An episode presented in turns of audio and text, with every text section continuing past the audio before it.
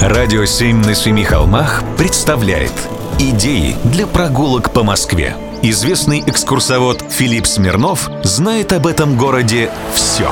Прогулки со Смирновым. Здравствуйте, с вами Смирнов Филипп. С днем рождения, столица! Ежегодно, правда, начиная только с 1986 года, широко отмечается день рождения нашего города. Принято отмечать этот день, как раньше отмечали День урожая. Ну а что? Цыплят по осени считают. Для меня этот день тем ценнее, что он означает, что в подавляющем числе мест благоустройство закончено, и можно вести экскурсионные группы на улице города, не боясь пропасть в московских подземельях или просто повредиться.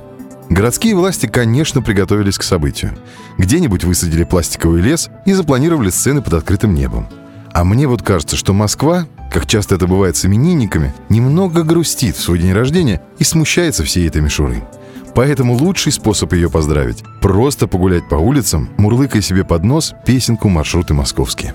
Идея отмечать праздник пришла в голову нескольким ученым и писателям еще в середине 19 века. Они хотели назначить праздник на март-апрель. Планировали народные гуляния длиной в три дня. Однако Николай I решил иначе. Сказал, что отметить можно только один раз, 1 января, и очень строго – праздничным молебном и крестным ходом. Второй раз к идее вернулись через сто лет, сразу после Второй мировой войны. Нужна была какая-нибудь духоподъемная, идеологически верная история. И в 1947 году праздник опять провели. Один раз. Накануне него отменили карточную систему, построили парки и скверы, а также танцплощадки. И вот только еще потом, через 39 лет, к идее вернулись. Так и празднуем. И ничего, что упоминание в летописи было в марте. Весной холодно и промозгло.